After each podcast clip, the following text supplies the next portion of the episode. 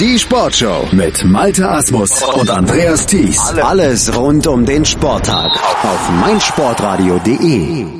Im Schwimmen beginnt aktuell bzw. begann am Wochenende die neue Weltcup-Saison in Kasan in Russland wurde geschwommen auf der 50 Meter Bahn. Es geht also wieder los, aber die Dominatoren, die sind altbekannt, zumindest bei den Damen. Wir gucken mal zurück auf die drei Tage von Kasan mit unserem Schwimmexperten, mit Sebastian Mühlenhof. Hallo Sebastian.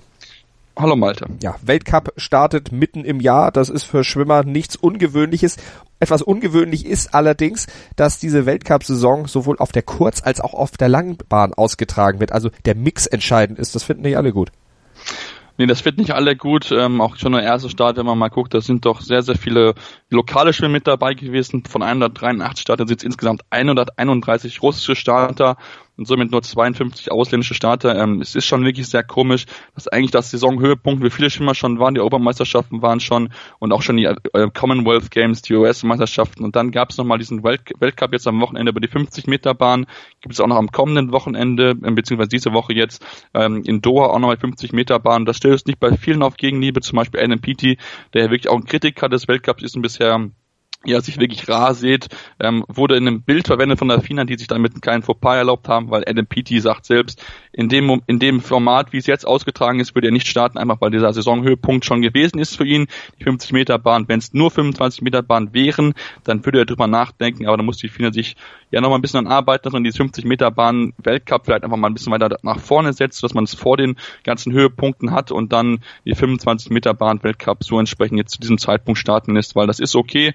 Die Weltmeisterschaften dieses Jahr stehen noch an über die 25 Meter Bahn und ähm, deswegen wäre das für die vielen ein guter Test. Jetzt im Moment bei den ersten Weltcup waren nicht so viele mit dabei. Wie sah es denn aus deutscher Sicht aus? Wer war aus deutscher Sicht mit dabei oder hat das, der DSV keine Schwimmer nach äh, Kasan geschickt? Nee, also DSV hat sich dazu entschieden, keine Schimmer nach äh, Kasan zu schicken, einfach weil es auch diese 50 Meter Bahn ist und ähm, da würde es jetzt keinen Sinn machen, wenn man jetzt nochmal Leute die 25, 50 Meter Bahn schickt, wenn man aber jetzt den Fokus schon richtet auf die 25 Meter Bahn mit dem mit der Kurzbahn Weltmeisterschaft, die wie gesagt ja dieses Jahr noch ansteht. Also von daher keine deutschen Starter mit dabei, aber dafür einige Bekannte sicher wie eine Katinka Horst, eine Sarah Sösum und eine Ranomo Kromovitjojo. Ja, und die oder zwei von denen, die du eben schon angesprochen hast, die haben auch dem Meeting dann am Ende ihren Stempel aufgedrückt die Schwedin Sarah Sjöström nämlich und natürlich die Ungarin Katinka Hosschuh. Hosschuh hatte ja eine etwas schwierige Saison, kam dann bei den Europameisterschaften dann gegen Ende doch noch in Wallung. Ja, und jetzt scheint sie wieder die Alte zu sein. Ja, so scheint es wirklich auszusehen. Sie scheint wieder wirklich die Alte zu sein, hat ähm, ja bei ihren vielen Starts, die wir sehr kennen, muss man ja sagen, sie hatte mit Sicherheit mit, mit pro, pro Abend hatte sie mindestens drei Finalstarts hat sie sich wieder sehr gut präsentieren können, hat am Ende fünf Siege feiern können, ist dreimal Zweite geworden, einmal Dritte und einmal hat es überhaupt nicht funktioniert. Da ist sie nur Achte geworden, aber trotzdem war von ihren Bom Bombentag, sie hat zwar keine Rekorde schwimmen können bisher, aber hat zum Beispiel die 400 Meter Freistil klar gewonnen. In 4.12.09 war sie damit zweieinhalb Sekunden schneller als ihre Landsfrau Susanna Jakobs, die so ein bisschen, oder Susanna Jakobus, die so ein bisschen die Zweite war immer wieder hinter ihr. Insgesamt in vier Rennen war sie die Zweite hinter ihr und das natürlich sehr, sehr bitter für sie. Sie ist ihre Landsfrau und ähm, sie konnte einfach nicht gegen Hostschuk gewinnen war immer wieder versucht dran. Das nächste war sie über die 2 Meter Schmetterling, wo sie nur zwei Zehntel hinter Katinka Hosschuh dran war, aber sie auch dort nicht schlagen konnte. Katinka Hosschuh wirklich stark gewesen, hatte so ein bisschen Probleme über die kurzen Rückendistanzen.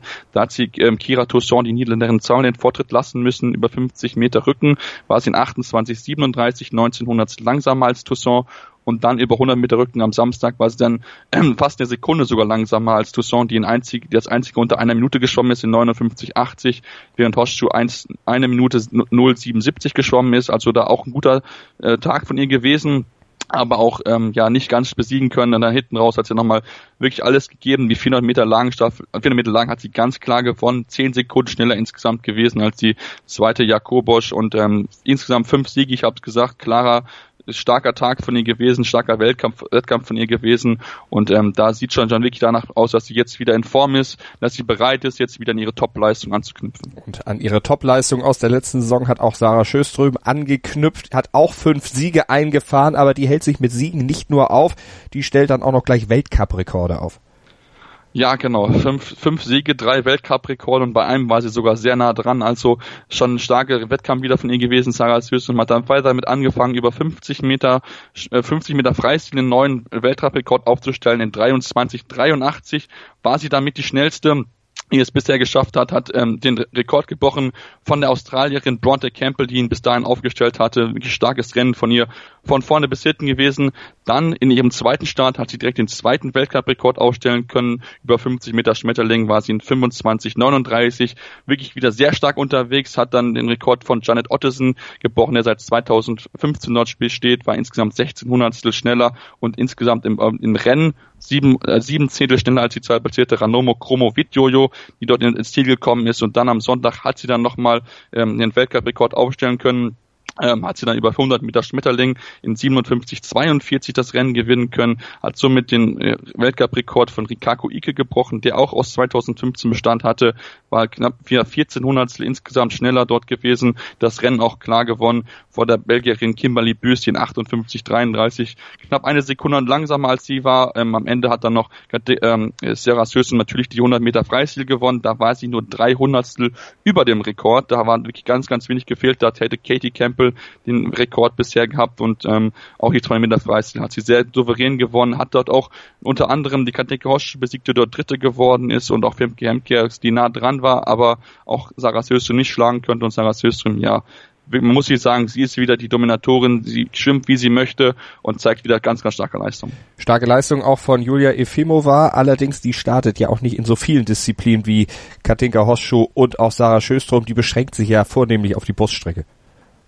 Genau, sie beschränkt sich voll nicht auf die Bruststrecke, hat dort aber trotzdem eine gute Leistung gezeigt, hat dort die 100 Meter Brust gewinnen können in 1,94, hat einen starken Wettkampf insgesamt gehabt, über anderthalb Sekunden schneller gewesen als die zweitpassierte Vitalina Simonova, ähm, dort waren wirklich fast nur Russinnen stark, Platz 1 bis 4 waren nur russische Schwimmerinnen, dann auf Platz 5 Agnes Selakaite bekommen, gekommen ist auf, ähm, aus Litauen, die in 1.10.47 dann doch schon um einiges hinter Efima war und, war und die dann im zweiten Rennen am Sonntag in äh, ja, 55 Meter Brust so ein bisschen mit dem Weltrekordrekord liebäugelt hatte, aber am Ende dann hat es nicht gereicht, hat sie 30-92 das Rennen für sich entscheiden können, vor der Russin Natalia Ivaneva, die in 31-33 zweite geworden ist und ähm, ja, Katinka Hosschuh, äh, äh, Julia Efimova, jetzt kommen wir schon durcheinander, ähm, auch mit einem guten, guten Weltcup gewesen, aber sie ist ja jemand, die nur über die Brustdistanzen antritt und somit, äh, ja, nicht ganz die starken Leistungen zeigt, aber wenn man mal guckt, ihr russischer Landsmann Anton Tschupkov zum Beispiel, der hat die Zeit genutzt, der hat über 200 Meter Brust mal eben einen neuen Weltcup-Rekord aufgestellt,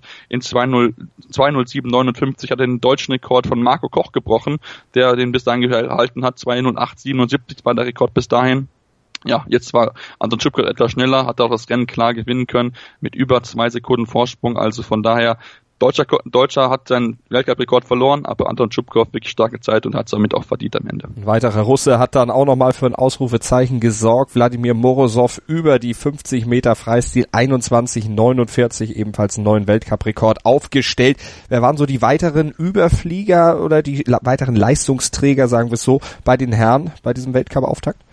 Ja, natürlich war dem, dem Morosov hat dann noch ein, wirklich ein weiteres Rennen gewinnen können. Über, 50, über die 100 Meter Freistil hat er noch äh, gewinnen können vor dem US-Amerikaner Blake Pironi. In 48,30 waren es nur 400, die Morosov am Ende Vorsprung hatte. Aber ansonsten war es wirklich sehr gut durchgemischt, muss man sagen. Also da gab es nie so einen, der wirklich so rausgestochen ist. Mitchell Larkin zum Beispiel hat zwei Rennen gewinnen können, so die 200 Meter, ähm, 200 Meter lang für sich entscheiden können. In 1,59,47 war er der einzige, 102 Minuten geblieben ist am Ende. David Verrascht, der Ungar, der auch wirklich ein guter Schwimmer ist über diese Distanz, war in 201,40 dann noch schon etwas zurück. Der hat dann dafür aber die 400 Meter gewonnen. Da war er dann wirklich der entscheidende Mann. Da muss man wirklich sagen, dass die Ungarn da wirklich sehr gute Leistung zeigen. Ähm, sowohl über, bei den Frauen gewonnen als auch bei den Männern gewonnen und auch insgesamt wirklich so die, die dominierende Nation über diese Distanz. Der wird verrascht und das am Ende mit über vier Sekunden Vorsprung das Rennen für sich entscheiden können. Und ansonsten, wie gesagt, war es wirklich sehr bunt durchgemischt. Mit Schlagen hat er noch die 100 Meter Rücken für sich entscheiden können. In 53,99 war der einzige unter 54 Sekunden. Vor dem einzigen US-Amerikaner, mit dabei war, Michael Andrew, der in 45, 36 angeschlagen ist. Also von daher, es war bunt gemischt bei den Männern kein klarer Dominator und das ist, glaube ich, auch schön zu sehen, dass da noch wirklich so viele Leute mit dabei sind und dann um die Siege mitschwimmen können. Und wir werden natürlich auch weiter mitschwimmen beim Weltcup der Schwimmer, werden auch die nächste Station in Doha natürlich dann verfolgen hier bei uns in der Sportshow auf meinsportradio.de. Vielen Dank an Sebastian Mühlenhof, unseren Schwimmexperten.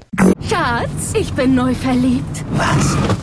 drüben. Das ist er. Aber das ist ein Auto. Ja, eben. Mit ihm habe ich alles richtig gemacht. Wunschauto einfach kaufen, verkaufen oder leasen. Bei Autoscout24. Alles richtig gemacht. Hören, was andere denken. meinsportradio.de. Like it auf Facebook slash meinsportradio. Mein Lieblingspodcast auf meinsportradio.de. Hallo. Hier ist Andreas Thies von der Sendung Chip in Charge, dem Tennis Talk auf meinsportradio.de. Jeden Montag versorgen Philipp Joubert und ich dich mit den neuesten News aus der Welt des Tennis. Darüber hinaus bieten wir Dailies zu den Grand Slams oder auch Live-Übertragung von ausgewählten Turnieren. Wenn dir gefällt, was du von uns bekommst, freuen wir uns über eine gute Bewertung für Chip in Charge auf iTunes. Dir gefällt, was du hörst? Dann rezensiere unsere Sendungen jetzt auf iTunes und gib ihnen 5 Sterne. Schatz, ich bin neu verliebt. Was?